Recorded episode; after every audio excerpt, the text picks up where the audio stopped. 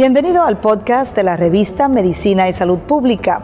No se pierda nuestra entrevista exclusiva con los médicos y expertos más relevantes para la medicina y la salud pública en Puerto Rico y el mundo.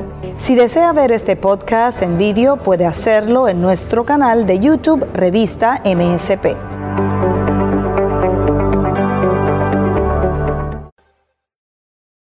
¿Qué es el divertículo del ciego? ¿Por qué condiciones relacionadas a complicaciones con esta, con esta parte del cuerpo pueden confundirse con la apendicitis?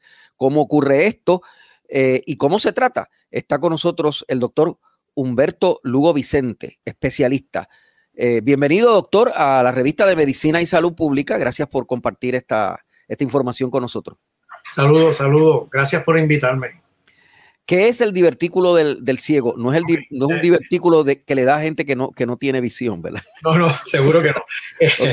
este, el divertículo del ciego eh, y este caso único que estamos discutiendo hoy este, en medicina y salud pública es una lesión bien rara, extremadamente rara, que ocurre en el área por donde sale el apéndice, que se llama el ciego. Se llama ciego porque es la última parte del intestino grueso y donde entonces comienza, ¿verdad? Está el intestino delgado y entonces comienza el intestino grueso. Pues ahí en esa última parte hay como un, área cerradita, un, callejón sin salida. De ahí es que sale el apéndice. Pues el divertículo sale al lado. Si tú me pones el diagrama que yo tengo ahí este, en la computadora. Adelante, compañero técnico, para, para poder ver el diagrama. Puedes ver visualmente, ok, vas a ver dos imágenes dos, imágenes que, yo pinté. Ok, eso lo hizo usted, eso lo hizo usted, usted es el artista. Sí, sí, sí, a mí me gusta pintar, me gusta pintar. Este, eh, eh, ahí tú puedes ver, ¿verdad? Esa es la barriguita del nene, en el centro está el ombligo del nene, que es ese puntito en el centro. Y entonces está la estructura del intestino que va ahí en el lado derecho inferior. Por eso el dolor de barriga de apendicitis da en el derecho inferior, porque el apéndice está anatómicamente localizado ahí usualmente. ¿Ok? Así que la C representa el ciego, ese segmento de intestino, ¿ok? Que empieza ahí, el intestino grueso empieza para seguir ascendiendo, poniéndose transverso, descendiendo, convirtiéndose en recto y ano.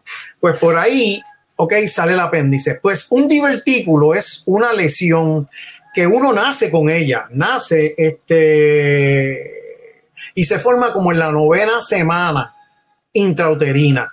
Y es una tracción que ocurre en la parte externa del intestino completa que hace que un pedazo completo de las cuatro capas del intestino salgan hacia afuera, como un abombamiento de una goma como un bombamiento de una goma. Y si tú haces 300 apendectomías, lo vas a encontrar. No es tan raro entonces. El problema es que cause problemas, porque como es un abombamiento, sufre de los mismos síntomas que apéndice.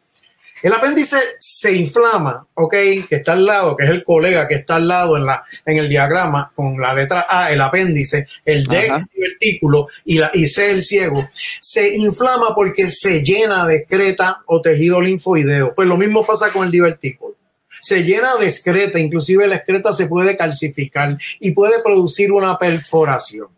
Y este es el caso de un nene de 16 años que llega a la sala de emergencia de nosotros, este, con un historial de dos días, náusea, vómito y dolor que le empezó en la barriguita arriba y luego le migró al cuadrante derecho inferior. Esa migración, esa migración tú le das dos puntos en cualquier examen físico. Si tú te acuerdas de esa migración, si al nene empezó por aquí y se me movió el dolor al derecho inferior, tú tienes ahí como 10 a 20% del diagnóstico hecho. Así que lo llevan a la sala de emergencia con se le hacen un CT y entre el CT dicen apendicitis, pero el radiólogo bien astuto no, no quita de la cabeza que pueda tener un divertículo. Así que yo lo llevo a sala de operaciones después de darle antibióticos y cogerle permiso.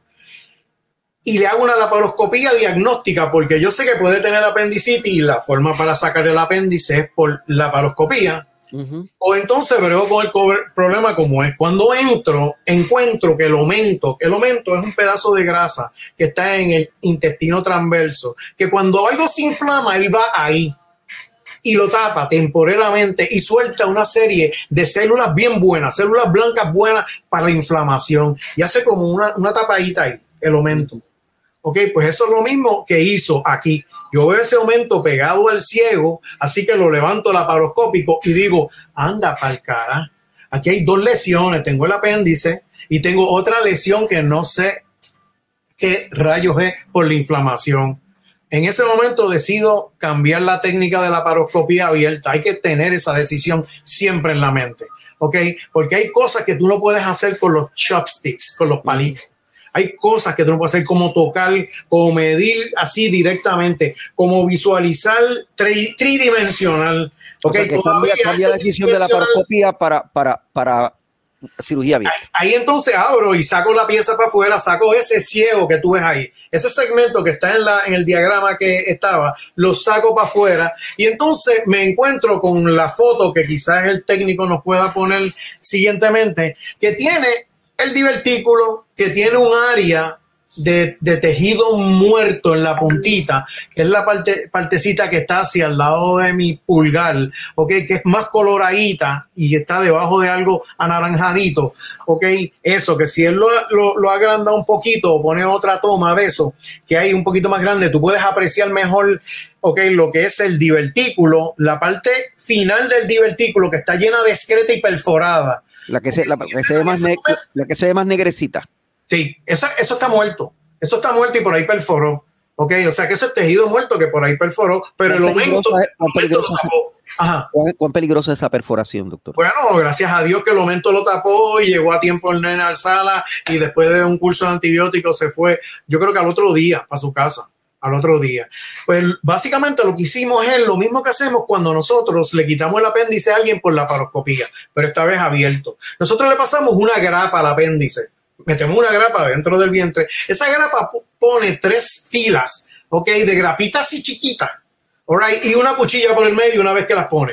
O sea, que divide, o sea, clava la pieza y la divide por el medio, ¿ok? Y la suelta con tres capas de, de, grapas ahí, bien buena. Pues eso fue lo que hicimos con el divertículo. Le pasamos la grapa y mandamos el espécimen para patología. Hicimos igual con el apéndice porque ya el nene se iba a quedar con una, con una este, incisión en el vientre derecho inferior y quizás si le dejo el apéndice y le da apendicitis, nadie me va a creer, ¿verdad? Que es apendicitis, nadie le va a creer a él y entonces va a perder tiempo en hacer un diagnóstico, ¿ok? De apendicitis. Y pues el, el nene evolucionó muy bien, estuvo en el hospital un día, eh, ingirió alimentos y rápido se fue para la casa.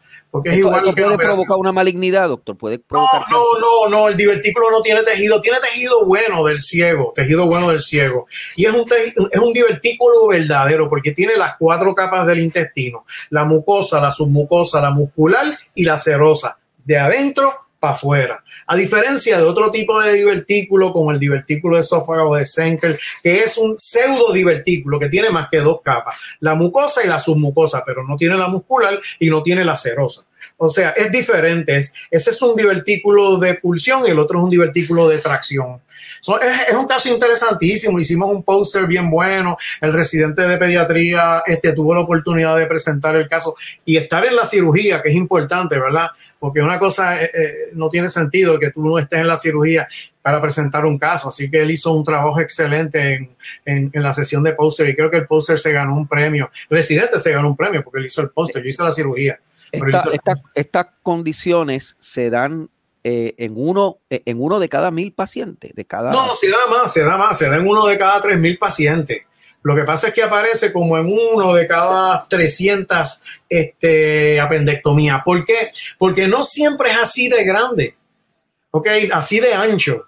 A veces es bien diminuto, que parece hasta un divertículo, pero no el pseudo divertículo de los viejitos, ¿verdad? De nosotros los viejitos no ese que empieza a los 35, divertículo de sigmoide, divertículo del colon derecho, divertículo de transverso, etc. No ese. Este, tú naces con ese divertículo y se mm. va poco a poco creciendo y llenando y poco a poco. Y parece medio apéndice. Tú lo ves y parece medio apéndice ahí. Que al principio yo dije, ¿será una duplicación del apéndice? Que también es todavía más rara. Pueden haber dos apéndices y el paciente tener dos apéndices, que eso es una, es una malformación bastante rara también. Pero eso, hay que intervenirlo porque si no se pone. Bueno, seguro, pero lo tiene perforado ahí, entonces la perforación, la perforación va a seguir avanzando y entonces están los blancos atacando, pues tú le tienes que dar una ayuda con antibióticos, pero nada, tú tienes que buscar la causa porque eso le va a dar una sepsis. ¿Y para qué tú quieres esperar a la sepsis para decir, ah, tiene un divertículo, déjame ir a sacárselo? Cuando todo eso está todavía peor y más inflamado. No, no, no, no. Son 36 años. Y uno con 36 años operando nene aprende unas cuantas cosas.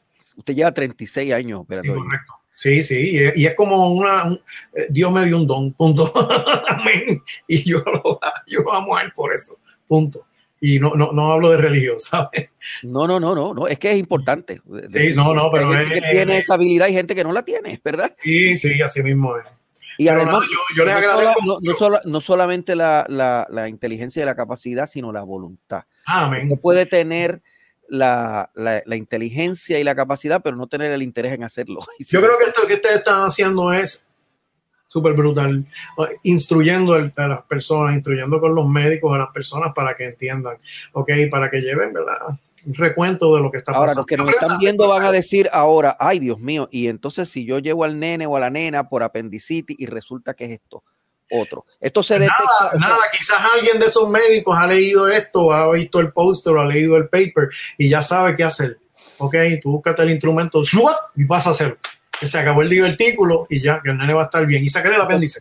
Eso lo puede hacer una persona que no sea un cirujano pediátrico. Sí, puede ser un cirujano general, porque el, el divertículo puede ocurrir a los 31, a los 45, a los 72. Hay muchas condiciones congénitas, y esto es una buena hablada en un futuro, este, muchas condiciones congénitas que se presentan más tarde en la vida. Te voy a dar un ejemplo increíble. Yo no sé si tú te acuerdas de una agrupación que se llama Bee Gees. Okay, Maurice, ok, Maurice, el que era calvito, así como yo, ok, que usaba un sombrerito siempre y era el tecladista, le dio vólvulo, ok, a los 47 años. Se le invirtió el intestino, ok, a favor de las manecillas del reloj a Maurice y duró 48 horas, falleció de vólvulo. Y el vólvulo es una condición congénita. El intestino tenía que estar virado, ok, toda su vida y le dio eso a los 47 años.